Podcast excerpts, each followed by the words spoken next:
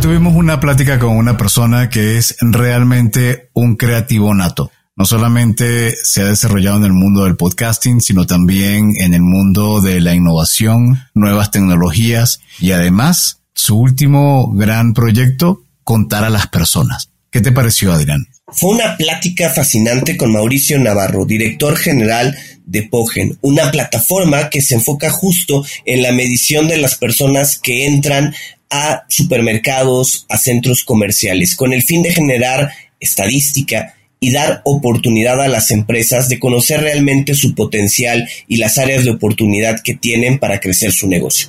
No se lo pierdan aquí en Cuentos Corporativos. Hola, ¿estás listo para escuchar este cuento?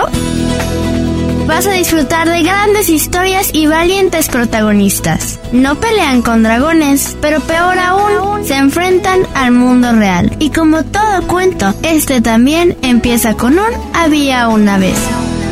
Que lo disfrutes. Adolfo, es claro que la pandemia vino a cambiar el mundo. El comercio electrónico se volvió el foco de todos los negocios, creciendo a todo lo que da. Y la verdad es que quienes la sufrieron fueron las tiendas físicas. Incluso hay quien ha hablado de la muerte de los centros comerciales. Aunque en mi percepción creo que esto todavía va a tardar un rato. Nos hemos acostumbrado tanto a este tipo de compra que los centros comerciales pues paso a paso irán recuperando su nivel de visitantes y es algo que pues que creo que perdurará todavía por un buen rato. ¿Tú cómo lo ves, Adolfo? Bueno, Adrián, justo en estos días leí una nota donde se mencionaba que casi el 95% de la afluencia en los espacios comerciales se ha recuperado. Yo creo que es una muy buena noticia porque al final como seres humanos somos entes sociales y nos gusta el contacto personal, ¿no? Eh, yo creo que, bueno, después de la pandemia, mm, ahora somos seres sociales e híbridos. Hay los dos elementos. Eh, pero lo que sí es cierto es que con tanta tecnología que se ha puesto en marcha, lo que es sí muy muy importante es tener muy claros los indicadores que nos permitan conocer este dato real. ¿Cuántas personas están entrando a un comercio? El tiempo que duran, si la visitan, si visitan alguna zona en particular, como si fuera, ahora sí, tu sitio web, pero digamos dentro de tu comercio. En fin, el tema es que después que tienes esos datos, ¿cómo los utilizas, no? Pues mira, hoy vamos a platicar con un experto en este tema, que nos comentará pues un poco de su emprendimiento y de la solución que tienen al respecto. Así que iniciemos con nuestras palabras mágicas. Hay una vez un joven mexicano que decide estudiar administración de empresas en el Tecnológico de Monterrey. Además, decide también hacer un MBA por el EA Business School y dos maestrías, una en innovación por el CEDIM y otra en negocios de Internet por el ISTI. Él inicia su carrera profesional en Cemex para después pasar por muchísimas industrias, la farmacéutica, publicidad, tecnología, donde participa principalmente en el desarrollo de nuevas unidades de negocio enfocado a la administración de proyectos y desarrollo de marcas. Mauricio Navarro es CEO de Pogen o Pogen, ya él nos dirá cómo se pronuncia, una compañía dedicada al análisis del comportamiento de consumidores en la industria del retail. Recientemente ha sido nombrado o nominado por EY como Emprendedor del Año 2023 premio a otorgarse a finales de este año.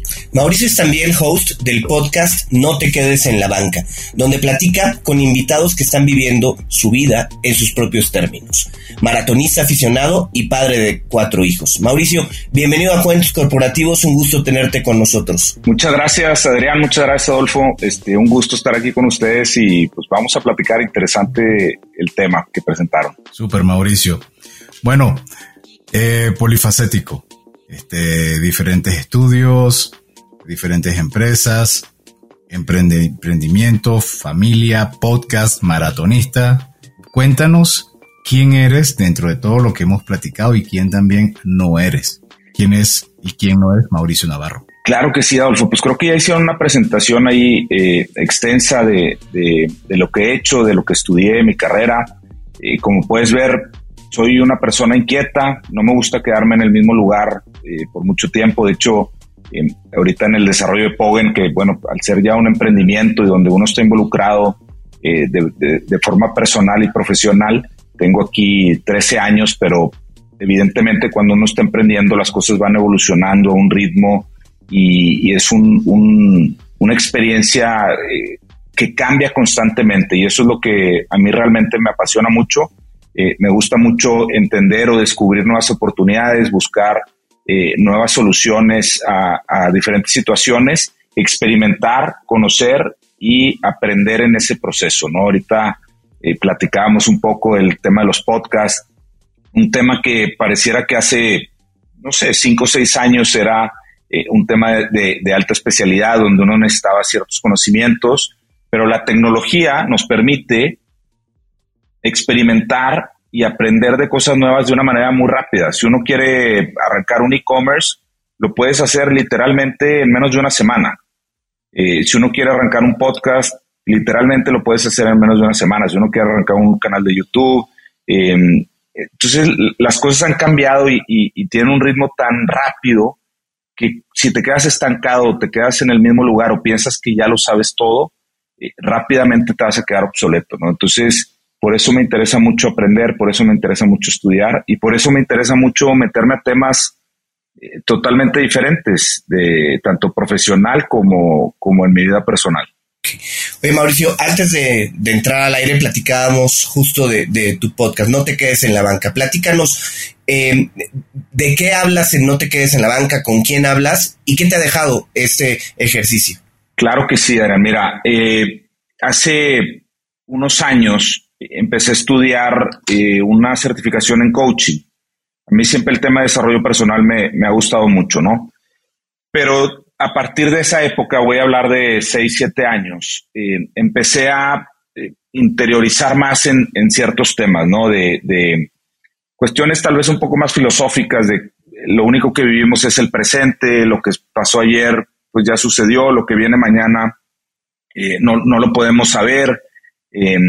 Entonces, como que empecé a cambiar algunos aspectos de mi vida, empecé a dejar ciertas preocupaciones de lo que podía suceder en el futuro, dejar de preocuparme por lo que ya había pasado y empezar a, disfrutar el momento, o sea, el, tratar de, estar en el presente. También la tecnología, por otro lado, pues nos ha hecho vivir un presente raro, ¿no? Porque estamos en un lugar de convivencia, pero al mismo tiempo estamos tratando de estar en otro lugar a través de nuestro teléfono, ¿no? Entonces, como ciertas, ciertos hábitos y costumbres que, que empecé a cambiar, y donde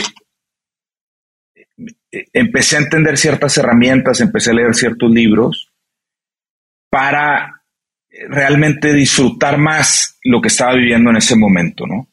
Entonces, bajo ese concepto, empecé a escribir, eh, empecé a escribir un newsletter y de ahí me animé a, transformarlo a un podcast. A mí me gusta mucho leer y entonces la idea en realidad comenzó porque en el, durante la pandemia me hice el reto de leer un libro a la semana. Eh, no, perdóname, leer 40 libros en el año. Quise leer 40 libros en el año y terminé leyendo 52, o sea, un libro a la semana. Y de ahí, eh, esto fue en el año 21 y en el 22 dije, voy a compartir cada semana el resumen de un libro. Y entonces así comienza el newsletter y luego decidí trasladarlo a platicar esos libros en el podcast y después evolucionó a invitar a personas a, platicar sobre su propia experiencia o propia vida, ¿no? Y entonces el, objetivo siempre ha sido el mismo, aprender.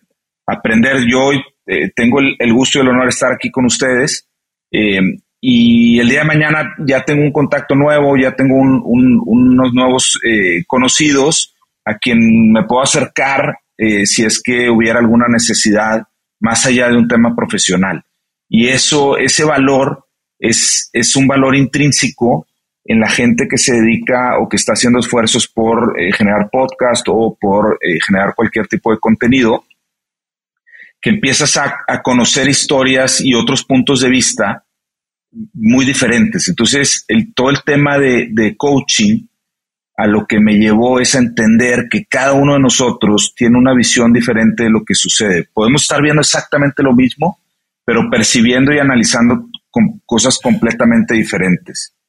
Y entender eso nos ayuda a entender por qué a veces hay discusiones, porque a veces hay puntos de vista diferentes, porque a veces eh, nuestro punto de vista no es la verdad absoluta, sino simplemente una verdad de, de, muchas que puede haber de una misma situación. Y eso te hace una persona, desde mi punto de vista, tal vez más empático y más eh, abierto a entender que hay muchas posibilidades en una misma vida.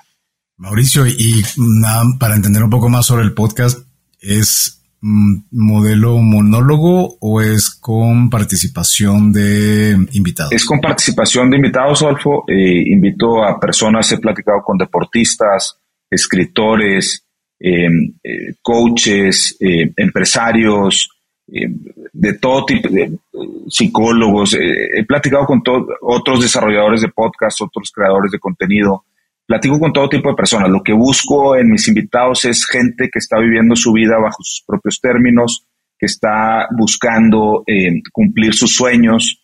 Eh, y, ese sueño puede ser un camino de emprender, puede ser un camino de empresa, puede ser un camino de muchas cosas, ¿no? Entonces, el, punto común es vivir tu vida bajo tus propios términos. Así lo, así manejo yo por lo menos el concepto. Oye, Mauricio, y bueno, eh, Tú comienzas tu carrera en el lado corporativo, pasas por diferentes industrias, ya hablábamos de Cemex, la parte farmacéutica, tecnología. ¿Por qué decidir emprender?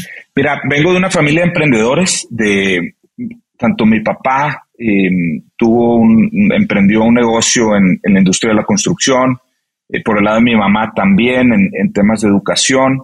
Em, mis abuelos por el lado de mi mamá eh, fueron emprendedores también. Mi abuelo, por el lado de mi papá, eh, fue, vamos a decir, eh, un rol de consultor, era matemático y entonces hacía mucho del tema de, análisis de riesgos para empresas y demás. pero por su cuenta, siempre trabajaba por su, cuenta. Entonces, como que vengo de, de un ambiente donde el emprendimiento, aunque antes no se llamaba emprender, siempre había estado presente, ¿no? Y decidí comenzar mi, carrera profesional en empresa. Trabajé eh, por varios años en Cemex, eh, luego estudié la maestría, luego regresé a trabajar a Johnson Johnson y lo hice de una forma intencional, eh, asesorado por, por mi papá también, pero una forma intencional porque quería conocer procesos, quería conocer culturas laborales, quería meterme al ambiente de trabajo de una forma profesional, exigente, em, pero también con culturas eh, muy distintas, por ejemplo, entre Cemex y Johnson Johnson. Entonces eso me dio oportunidad de conocer eh, diferentes formas de trabajo em, y para mí fue una, una preparación muy interesante previo a emprender. Ahora llega el momento donde se presenta una oportunidad. Em, primero hicimos un emprendimiento en la industria de publicidad exterior, participé ahí con, unos amigos. Em, el proyecto duró dos años aproximadamente y luego por diferentes circunstancias decidimos eh, dejarlo de lado. Uno de los socios se quedó con el proyecto, yo salgo en ese momento y ahí es donde en el, eh, estamos hablando de finales del 2009 y arranco con eh, Jorge, mi hermano, que es mi socio en Pogen. Y ahorita preguntaba Adolfo, el, Pogen es el, nombre, es una palabra eh, en holandés que tiene relación con emprender. y entonces Jorge, mi hermano, eh, que trabaja en, tiene otra empresa, eh, donde también somos socios, identifica en un centro comercial que las personas, los guardias de seguridad, perdón, manualmente realizan conteos de, del número de personas entrando. Y él tenía un negocio de tecnología donde a través de sensores, de puertas automáticas, donde a través de sensores eh, accionan las puertas para, ingresar a centros comerciales. Entonces, pensábamos que a través de esos sensores se podía hacer conteo, luego dimos con que tecnología era muy particular para hacer este, esta función de conteo de personas, pero identificamos esa oportunidad de poder optimizar y automatizar un proceso que se estaba haciendo de forma manual estoy hablando del 2010, hace 13 años, ¿verdad? Entonces, empezamos a platicar con eh, desarrolladores de centros comerciales, administradores de centros comerciales y, era un tema de cómo, o sea, yo lo hago, el guardia cuenta, lo apunta en un papel, se lo pasa al gerente, el gerente apunta lo de todo el día, lo mete a un correo, lo manda corporativo, alguien lo, lo, junta en, un solo archivo Excel y finalmente llega a quien a, las personas eh, que están tomando las decisiones, ¿no? Entonces, lo que sucedió eh, hace dos semanas, lo estabas viendo, lo que sucedió el mes pasado, lo estabas analizando ahorita 40 em, días después, ¿no? Entonces, como que la, información llegaba de una forma muy lenta, poco confiable, el control estaba en la administración del centro comercial. Si, decías, oye, bueno, pues si, si el año pasado entraron 10 mil personas, pues este año por lo menos tiene que entrar 10 mil 100, ¿no? O, o 10 mil 400 para que haga un poco de movimiento y demás. Entonces, llegamos y eh, de alguna forma traíamos una solución tecnológica que era fácil de entender para nuestro cliente, porque ya la estaba haciendo, pero ahora se lo estábamos automatizando. Y aparte, a una fracción del costo de tener una persona que se supone que es un guardia de seguridad haciendo funciones eh, totalmente distintas a las que debería estar haciendo. Entonces, como que todo empezaba a hacer mucho sentido pero la clave de esto es que eh, innovamos el modelo de negocio, porque en vez de cobrar por tecnología, estamos hablando de una época donde no existía eh, las soluciones SaaS, ¿verdad? De software as a service y donde estar pagando por servicios recurrentes no era, no era lo más común. Pero nosotros llegamos y, le dijimos a nuestros clientes, oye, mira, eh, tú tienes que pagar una mensualidad, te cobramos un servicio mensual, nosotros nos encargamos de la tecnología, nos encargamos de las plataformas, del software, etcétera, y eh, entra como un gasto mensual. Entonces, en vez de entrar una inversión a CAPEX, donde las autorizaciones tienen que ir mucho más arriba corporativo y en muchos casos a, a, niveles internacionales, a entrar en el presupuesto de gasto operativo de, de, un centro comercial, donde el gerente puede tomar la decisión porque es un, un, costo fraccional a lo que a, los presupuestos que manejan para, el gasto operativo de la plaza. ¿no? Entonces, el proceso de tomar la decisión se hizo muy rápido al modificar el modelo de negocio y al modificar el esquema em, para que un cliente pudiera entrar con nosotros. Entonces, así empezamos con la industria de centros comerciales y a los pocos meses nos dimos cuenta que la misma información era todavía más útil para las tiendas que estaban dentro del centro comercial o fuera del centro comercial. Entonces empezamos esos dos caminos, son nuestros clientes, tanto centros comerciales como tiendas de retail, em, tiendas de retail donde no necesariamente vas a comprar, ese es el concepto, o sea, una tienda de conveniencia, pues tú vas y compras, una, una farmacia, tú vas y compras, son ahí la tasa de conversión, que es lo que nosotros ayudamos a nuestros clientes, es, es muy alta. Pero en una tienda de ropa, de, de tenis, de joyería, etcétera, mucha gente va porque es parte del paseo que está haciendo en ese momento. Y ahí es donde nosotros ayudamos a nuestros clientes a identificar las oportunidades. Wow, está increíble. Yo me acuerdo, sí, yo he visto en los otros comerciales a las personas, yo a veces en los, en los restaurantes o incluso en los antros, con un sensor en la mano que van marcando sí, el este, clicker. manualmente el clicker.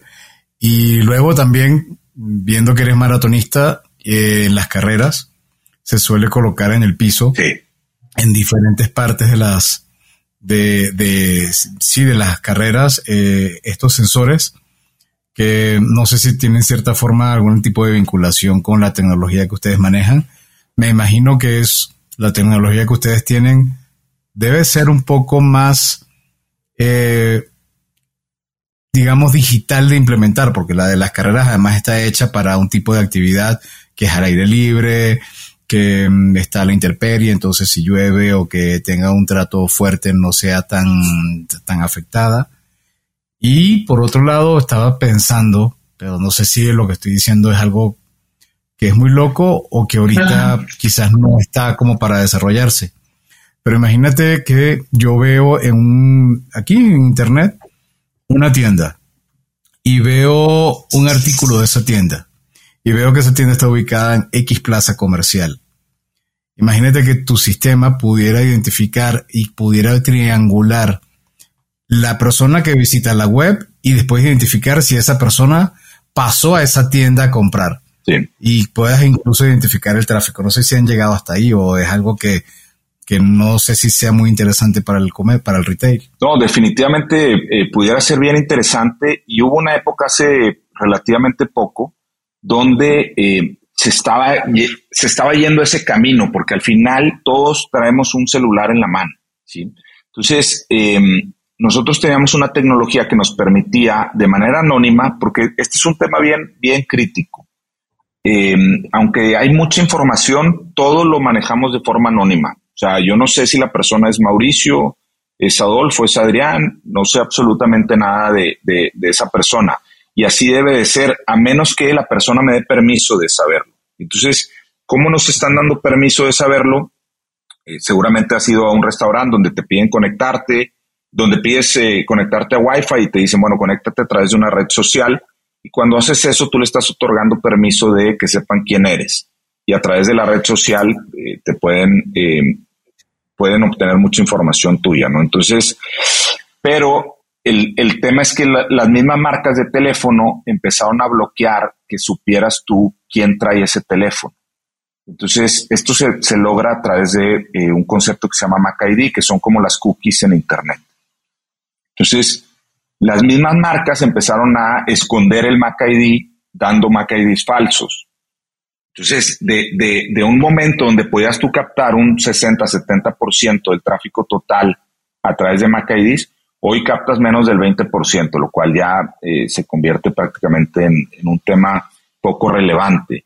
Pero definitivamente todas las empresas están buscando llegar a ese nivel, pero el punto de los datos es cómo los accionas y cómo realmente utilizas la información. De nada me sirve a mí tener un montón de datos si no sé qué hacer con ellos y si no me sirven para tomar decisiones. Entonces, bajo ese concepto, nosotros lo que hemos hecho es especializarnos o enfocarnos en que nuestra solución le ayude a nuestro cliente a identificar qué oportunidades tiene. Y en la industria del retail, la mejor forma de hacerlo es a través de la tasa de conversión. La tasa de conversión es de cada 100 personas que ingresan a mi tienda, cuántos realizan una compra y cuántos se van sin comprar. ¿Cómo hago eso? Visitas y tickets. Entonces, con dos datos, tú puedes obtener la tasa de conversión. ¿De qué me sirve la tasa de conversión? Vamos a suponer que tenemos dos tiendas y yo mido ventas, ¿sí? Vendo 10 mil pesos en cada una de esas dos tiendas, pues me va súper bien, o sea, estoy cumpliendo mis objetivos y, listo.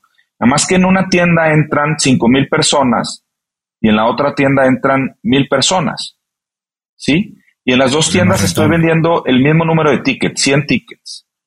Entonces, mi tasa de conversión en una tienda es mucho más alta que en la otra. En realidad, donde van 5 mil personas, no debería estar vendiendo 100 tickets, tal vez debería estar vendiendo, si, si fuera la misma relación, 500 tickets. Y entonces debería de vender 50 mil pesos y no 10 mil.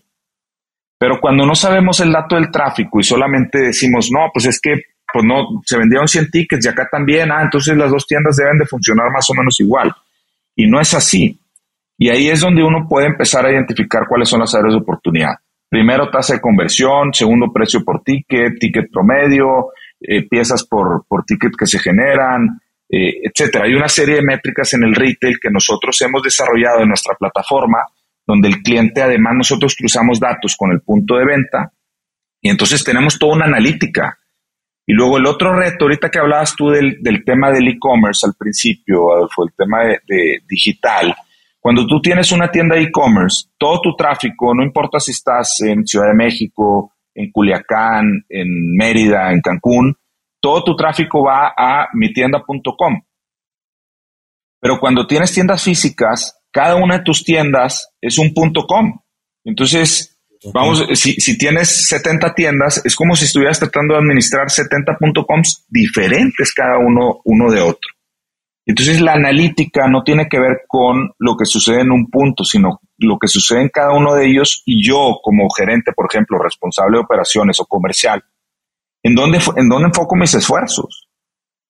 Y ahí es donde entramos nosotros, te hacemos un análisis, te decimos, mira, las principales áreas de oportunidad están en estas tiendas. Estas, este grupo de tiendas está funcionando bien, no hay mucho que hacer, nada más que no se te caigan. Estas tiendas que tú piensas que tienen un mal desempeño, en realidad están haciendo su mejor esfuerzo con los recursos que le estás brindando. Entonces ya es una decisión de si sigues operando o no en esos, en esos espacios que tienes. Pero poder hacerlo en esa dinámica de 30, 70 o 250 tiendas, pues es, es bastante complejo y es algo que a veces no se considera en la operación, cuando uno está fuera en la operación de un negocio de retail. Sí, a mí se me asemeja al, adentro del modelo del e-commerce a lo que puede ser una pauta publicitaria en Meta, donde entonces no solamente estás viendo la tasa de conversión, sino también estás evaluando el costo por lead. Entonces, puede ser que tengas una afluencia interesante de público, pero también una vez, digo, si vas un poquito más a fondo y analices el valor del ticket de compra, dices, oye, sí, puede ser que esté teniendo un, una afluencia y, y una conversión interesante, pero por otro lado, el ticket de compra que yo estaría esperando que estuviera en, voy a decir, mil pesos, probablemente el ticket de compra está en 150 pesos que también entonces ahí te permite analizar costos, te permite analizar si tienes el personal que, que a lo mejor no está empujando una venta que logre ese tipo de compra un poco de un ticket más alto y se van con cosas más, más, más, más económicas. Estoy pensando, por ejemplo, si fuera eh, esta empresa, creo que es japonesa, por ejemplo, que vende de todo, Minisu. Ah, Minisu. Minisu que tiene tantas cosas, pero yo al final siempre me he preguntado cómo esta gente puede evaluar si su compañía es rentable. Si que vende, ¿no? Tanto y, venden tanto y tienen tantos SKUs que digo, bueno, debe ser una locura, ¿no? Sí, totalmente. Digo, hay, hay en general las tiendas, pues la cantidad de SKUs que manejan y eh, cada uno de, por ejemplo, si estás hablando de zapaterías, pues cada modelo, cada talla, cada color, etcétera. O sea, el tema de inventario es crítico en la operación de una tienda, pero también saber lo que el cliente está solicitando, porque tú puedes tener la misma tienda en dos eh, ciudades distintas y, el comportamiento de los clientes es totalmente diferente. Acá te están solicitando un modelo, acá te están solicitando otro. El otro día platicaba con una persona eh, que me decía la importancia de entender a tu cliente. Por ejemplo, eh, estábamos hablando de una zapatería donde identificaron que, los clientes, en un gran porcentaje, les gustaban mucho los gatos, los, las mascotas de gatos. Entonces, el cliente sacó una línea que tenía relación con gatos, una línea de zapatos que tenía relación con Fue un éxito total, se, acabó totalmente, solamente porque alguien se puso la tarea de analizar cuáles eran los gustos de su perfil de consumidor, que muchas veces no hacemos el Customer Journey, cómo es el, proceso de, compra que tenemos en cada uno de nuestros productos o servicios. hay, mucha información a analizar en ese, en ese sentido, tanto en el camino digital como en el camino físico. Oye, Mauricio, eh, regresemos un poco a, la solución que Pogen eh, proporciona. Hace rato decías que se integran directamente con el punto de, venta, ¿no? Eh, a ver, la solución tiene por un lado, me imagino, sensores para medir cuánta gente entra, eh, pero aparte de los sensores incluye una integración con la parte del punto de venta para relacionarlo con la parte de tickets. ¿Qué otro tipo de elementos tiene esta solución que Pogen da para las diferentes tiendas? Solo que no le respondas ahora, si no, vamos a un corte y al regreso te pedimos responder la pregunta de Adrián, ¿te parece? Claro que sí. Gracias. ¿Te fuiste de vacaciones y no sabes cómo retomar? ¿O ya te diste cuenta que se va a acabar el año y no te has puesto pilas con tus propósitos de año? No te preocupes, Back on Track es para ti. Es un entrenamiento de cuatro semanas con el cual vas a retomar el camino, vas a entrenar de manera eficiente, inteligente para progresar y no parar.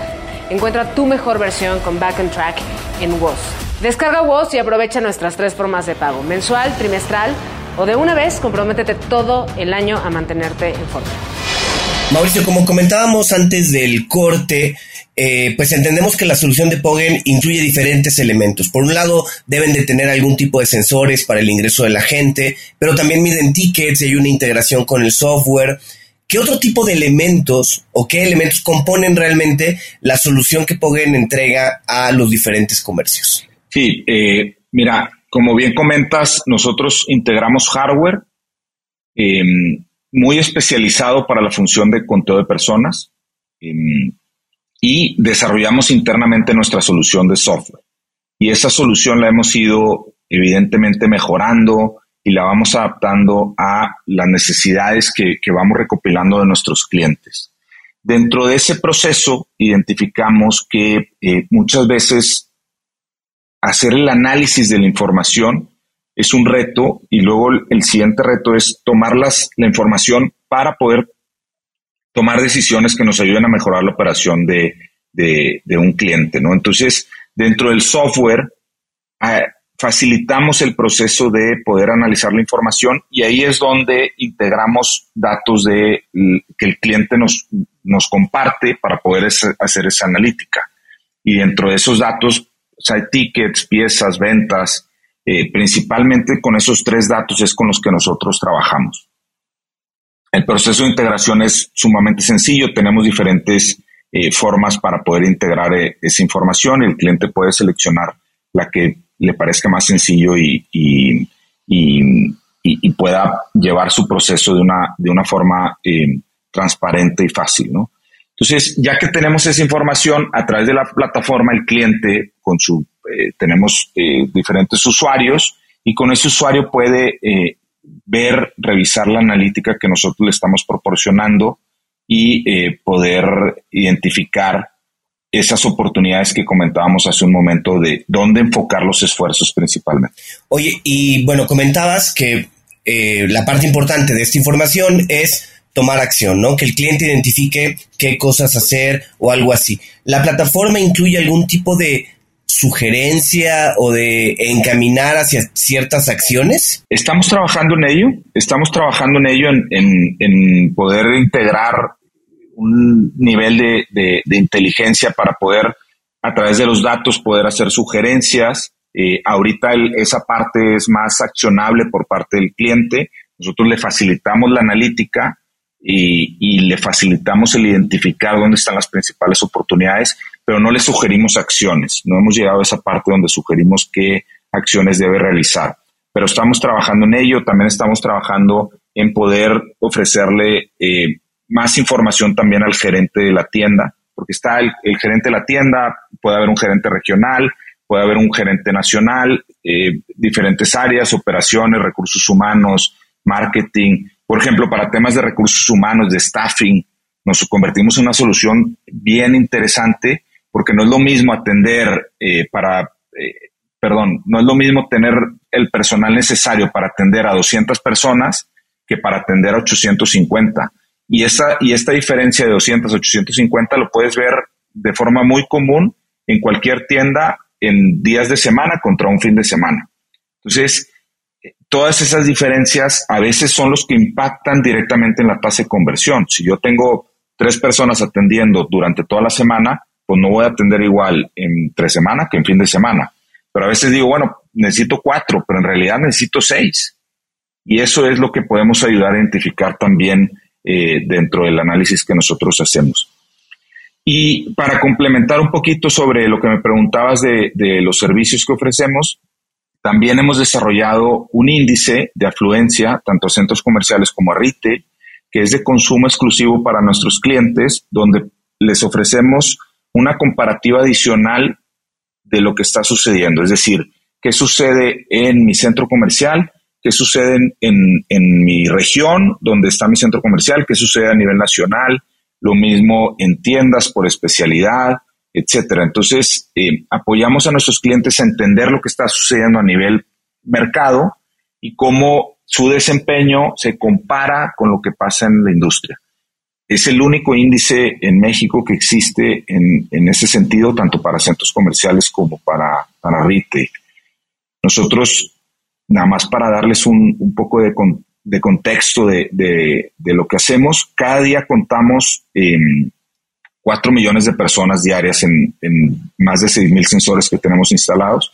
Esto es contar a todo México mes a mes. está increíble. De hecho, por allá iba mi, comentario ahorita, ¿no? Es no solo saber cuánto está visitando, sino que yo, el, hecho de que pueda compararlo, que pueda ver cuánto del público que está entrando en un espacio yo estoy obteniendo, eh, creo que, y además incluso que lo pueda comparar a lo mejor a, hay una teoría que se llama, una teoría no, un cálculo que llaman el potencial geográfico de venta, donde incluso hasta podrías, basado en la afluencia de personas que hay en un municipio o en una población determinada, hacer como una, un pequeño cálculo de cómo se está comportando.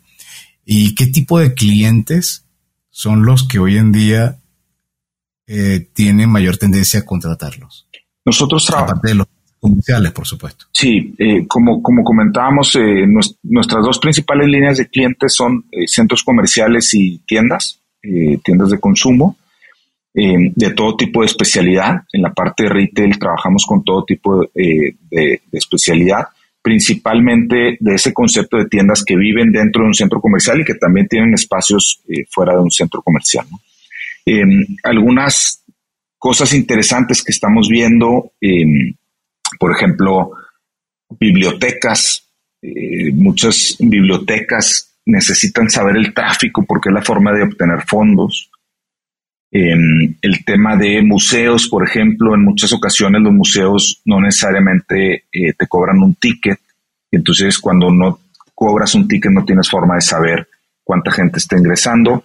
Hay un espacio en el transporte, como puede ser aeropuertos o centrales de autobuses, que también eh, se convierte en un tema relevante porque esos espacios aparte tienen su área comercial. Y entonces medir el tráfico se convierte en, una especie de un pequeño centro comercial, eh, a final de cuentas, ¿no? Em, y de, a, partir de la pandemia está surgiendo un tema que nosotros no nos hemos metido todavía ahí, pero que en países como Estados Unidos, en, algunos países de Europa, está tomando mucho auge y tiene que ver con costos. Y es el tema de, uso de espacios de oficinas. Entonces, cada vez más los corporativos o, empresas que rentan espacios para, para, oficinas, pues están tratando de medir la ocupación real que están teniendo de esos espacios para ver cómo pueden optimizar el uso de eh, sus propios espacios para, rentas. O los corporativos, de decir, bueno, si, la gente ya no está viniendo, pues eh, entonces ya no necesito en realidad tantos espacios, ¿no? Ya no necesito contratar tanto, tantos pisos en un edificio, tal vez yo puedo reducir, optimizar costos, etcétera. Es un espacio bastante nuevo y, es algo que, que, que pudiera ser ahí alguna oportunidad interesante. Oye, Mauricio, a ver, las, las áreas de enfoque pueden ser muchísimas, ¿no? Sobre todo en, segmentos este, de comercios o de actividades, como lo has mencionado. Pero hoy, ¿de qué tamaño es la base de clientes que tiene Pogen? Ya, ya comentabas que en un mes miden prácticamente toda la población de, de México, pero están en todo el país en cuanto a cobertura geográfica, este, vamos, ¿Cómo están, cómo están distribuidos sus clientes? Sí, tenemos presencia en todo el país, en todos los estados. Eh, tenemos presencia, también eh, tenemos presencia en Centroamérica, en Guatemala, en, Honduras, Costa Rica. Y bueno, eh, hemos ido creciendo ahí de, la mano de, algunos clientes, hemos hecho diferentes estrategias para, para ir incrementando nuestra presencia, pero 90% eh, es enfocado en México, es, una industria y un mercado eh, bastante grande e interesante y sigue habiendo eh, ahí oportunidad interesante de, seguir creciendo. Pero al final nuestro objetivo es crecer de forma sólida en los mercados donde estamos teniendo presencia y en algún momento voltear hacia, hacia el norte, a Estados Unidos, y ver qué oportunidades pudiera presentar para nosotros eh, entrar a ese mercado. Y Mauricio, ¿cómo ves a Powen en los próximos cinco años? precisamente por ahí creo que creo que va. Yo creo que en, cinco años eh, deberíamos de, ya estar hablando de una presencia en el mercado americano. Em, creo yo que la, industria, comentabas tú al, al principio, Adolfo, eh, la recuperación es prácticamente está dada, prepandemia, o sea, ya estamos a niveles de lo que sucedía en el 2019 en cuanto a afluencia, en cuanto al comportamiento de la gente de consumo, igual. Em, la gente extrañaba poder socializar en, espacios eh, físicos y, eso de alguna forma se ha visto, ¿no? Ya el tema de la pandemia parece que queda un poquito detrás. Esa combinación o ese crecimiento agresivo del, comercio digital em, se mantiene, o sea, sigue teniendo una fuerte presencia pero es evidente que la combinación físico-digital eh, es, el, es el futuro y, va a permanecer. Incluso muchas, muchos negocios de retail que nacieron siendo nativos digitales han emigrado al espacio físico porque se han dado cuenta que ahí hay un crecimiento importante. Muchas soluciones tecnológicas que nacieron para el espacio digital del e-commerce las han eh, transformado, incluso plataformas muy grandes y poderosas, tienen ya soluciones para punto de venta en tienda física. Entonces, como que esa integración entre lo digital y lo físico, borrar esas líneas y dejar de pensar si eres digital o eres tienda física, sino que simplemente estás concentrado y enfocado alrededor de tu cliente, yo creo que ese es el futuro de lo que veremos en la industria. Oye, Mauricio, y como CEO de, de Pogen hoy, ¿qué te preocupa? ¿Qué te quita el sueño en relación a, esta organización? Pues mira, eh, yo creo que siempre estamos pendientes de tecnología, de lo que está sucediendo en el mercado, eh, de, lo que está sucediendo en, otros mercados para identificar qué oportunidades van a venir eh, a México en el corto, mediano, largo plazo, ¿no? Entonces, por ese lado, la parte de preocupaciones, pues es siempre estar al pendiente. Por la parte interna, constantemente estamos platicando en el equipo de la importancia de enfocarnos en el cliente, de entender cuáles son sus necesidades, sus preocupaciones, de ser una organización de servicios. Somos una organización 100% enfocada en el servicio y estamos muy, muy atentos de que el cliente eh, nos sienta cerca de él y que somos un socio comercial de nuestros clientes. Entonces, hemos desarrollado muchas herramientas internas para identificar cuando alguno de nuestros sensores no está funcionando, cuando hay alguna falla, y el 95% de las fallas las atendemos vía telefónica y las solucionamos en eh, menos de 24 horas. Entonces, Constantemente tenemos un equipo que constantemente está revisando que todos los sensores estén operando, que estén funcionando. Si no, avisamos proactivamente al cliente. Buscamos que eh, la mayoría de las fallas nosotros les avisemos al cliente para poder solucionarlas antes de que el cliente nos avise a nosotros. Y ese nivel de servicio es toda la diferencia y es algo que nos ocupa eh, diariamente para eh, mantener la relación con nuestros clientes. Tenemos una rotación muy baja de clientes, eh, un churn rate menor al 5%, y eso es lo que nos ha permitido subsistir en el tiempo, ¿verdad? Bueno, Mauricio, desde aquí te deseamos todo el éxito del mundo. La verdad que está muy innovadora la solución que desarrollaron y uno pensaría que siendo un mundo presencial ya es algo que existía por default desde hace muchísimos años y ahora con lo que nos acabas de contar evidenciamos que realmente todavía hay mucho que lo que se puede construir sobre la parte presencial y que este hay que pensar que el mundo así nació, ¿no? Y ahora nada más nos queda el reto de saber cómo manejar ambos elementos, la parte física y la parte digital. Por lo pronto nosotros regresamos a la parte personal relacionada a Mauricio y sobre esto te queremos preguntar si te gustan los cuentos. Sí, eh, definitivamente digo, de, de, niño muy cercano a los cuentos, eh, a las historias.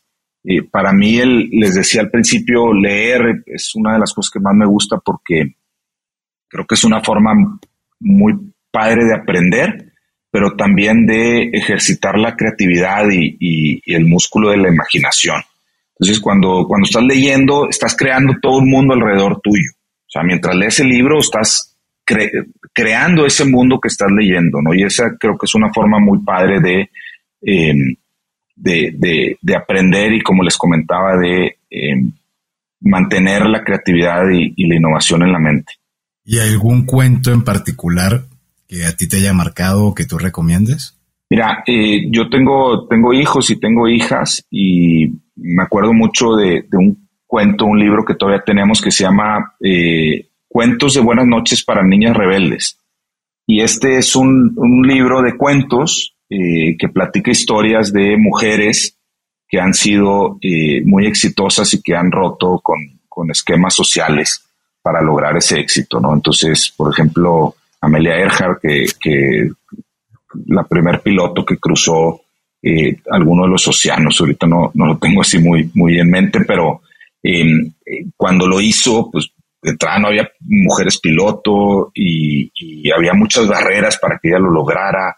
La primera mujer que corrió el maratón de Boston, que cuando se dan cuenta, eh, no sé si han visto esa historia, pero gente que se empieza a dar cuenta la empieza a empujar, la quiere sacar de la carrera eh, y ella continúa eh, medio ahí, medio disfrazada en realidad. eh, para poder hacer esa carrera y demuestra que las mujeres también pueden correr un maratón, que no es un tema de, hombres. Eh, la, primera mujer en Estados Unidos que se sube a un autobús a una parte que estaba exclusiva para blancos y ella pues simplemente se sienta y a partir de ahí se genera una revolución muy importante, creo que en el estado de, en, Georgia, en la ciudad de Atlanta.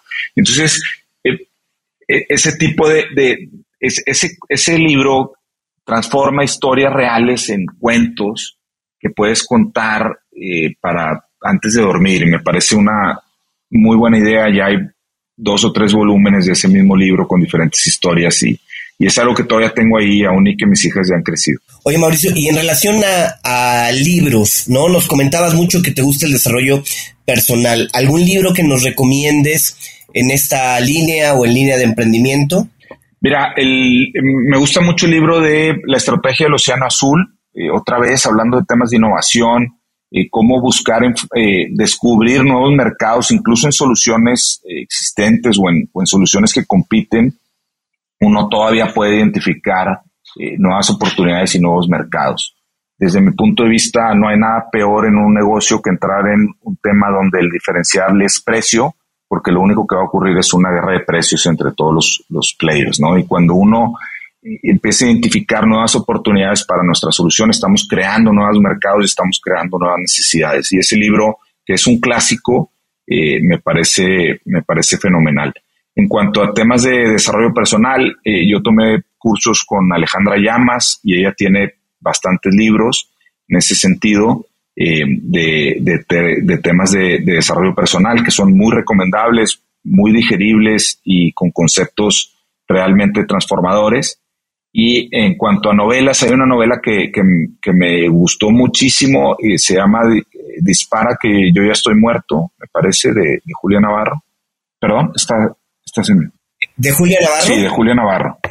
Una muy buena novela. Sí, Este, Dispara, yo ya estoy muerto. Y es una historia de, dos familias que se entrelaza eh, y, tiene un final muy, muy interesante. Entonces, eh, podría mencionar esos, esos tres eh, de diferente especialidad. Mauricio, ¿y alguna aplicación o gadget tecnológico que uses recurrentemente, bien sea para, para tema personal o dentro de tu organización?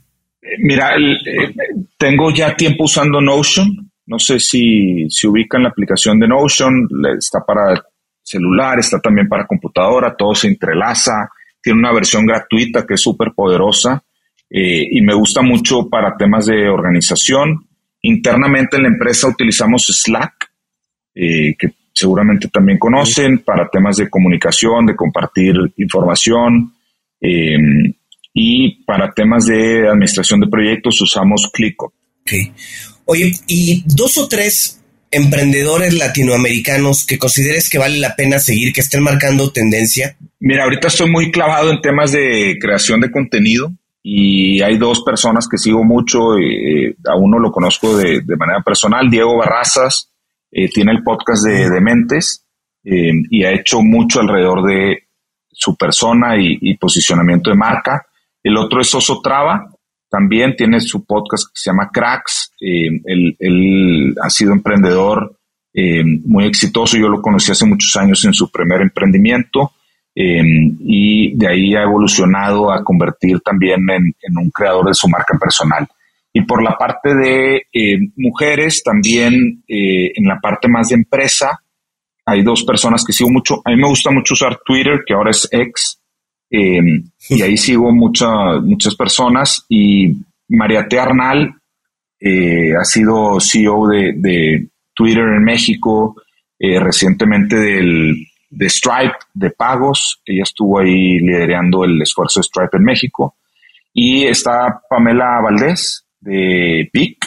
Vic es una aplicación eh, de libros, resúmenes de libros y, libros completos y se ha metido mucho en el tema este de, de, aprendizaje y desarrollo también. Si alguien quisiera contactarte a ti, Mauricio, y, además a tu empresa, ¿cuáles serían los mejores canales y cuáles son esos puntos de contacto? Sí, mira, en la parte para la empresa, pues tenemos la página web pogen.com, p gen.com. Eh, todas las redes son arroba pogencounts, eh, info arroba pogen.com, el correo. Entonces, ahí fácilmente nos pueden localizar si alguien está interesado en, en tema de servicios. Si alguien quiere contactarme, eh, la verdad es que en redes, en cualquier red, eh, LinkedIn, eh, Twitter, Instagram son las que más utilizo, todas arroba M Navarro Garza. Me pueden localizar, me pueden mandar mensaje y, encantados de contactar con cualquiera de, su audiencia. Y bueno, eh, Mauricio, ¿algún mensaje final que quieras compartir con nuestros escuchas? Aquel que pues ve toda esta historia de emprendimiento como un modelo a seguir, como una inspiración. Mira, la realidad es que lo que me gustaría dejar es lo que les comentaba el concepto de buscar vivir nuestra vida en nuestros propios términos. A veces nos preocupamos mucho por eh, lo que piensa alguien más, puede ser algún familiar, puede ser pareja, pueden ser los amigos, pero te das cuenta que al final lo único que vale la pena y que realmente importa es cómo yo me siento conmigo mismo y, la satisfacción que tengo en base a lo que estoy haciendo. Entonces, mi forma en la que yo he logrado hacer eso, como les decía, es enfocarme en lo que estoy viviendo en el presente, en agradecer las oportunidades que, me toca vivir, cualquier tipo de oportunidad que eso sea, porque la, felicidad no se trata de vivir en un estado de, de, de éxtasis o de, o de que todo esté funcionando a como yo lo planeé. Para mí la felicidad tiene que ver con un concepto de poder adaptarme a lo que me está sucediendo en ese momento, poder aceptarlo de la mejor manera y encontrar paz en eso que estoy, que estoy viviendo, ya sea que me parezca en ese momento positivo o que pudiera parecerme negativo en ese momento. Entonces, mi, recomendación sería esa, eh, dejar de lado un poquito las expectativas de, de nuestro entorno y enfocarme y entender lo que realmente para mí es importante y me va a llevar a tener una vida de satisfacción. Excelente. Bueno, muchísimas gracias Mauricio Navarro por todo el, el, paseo que hemos hecho hoy desde el, desde el mundo del podcasting en el cual estás y te invitamos a que escuches su podcast a lo que ha sido innovación y desarrollo personal. Mauricio Navarro, si te gustó este episodio, te pedimos que por favor te suscribas y además nos califiques con cinco estrellas. Te invitamos a escuchar nuestro programa Cuentos Corporativos Radio a través de la señal digital de Radio Mex, la radio de hoy. Todos los martes y jueves, 8 a 9 de la noche, hora de la Ciudad de México, en www.radiomex.com.mx. Y no dejes de suscribirte a nuestro newsletter donde vas a conocer más de nuestros invitados y recomendaciones que ellos nos dan. Puedes visitarnos en cuentoscorporativos.substack Recuerda revisar y escuchar episodios seleccionados de cuentos corporativos a través de Neo, la revista especializada en negocios. Nos encuentras en www.revistaneo.com. Y como siempre decimos, las empresas, sin importar su origen, razón de ser o tamaño, tienen todas algo en común.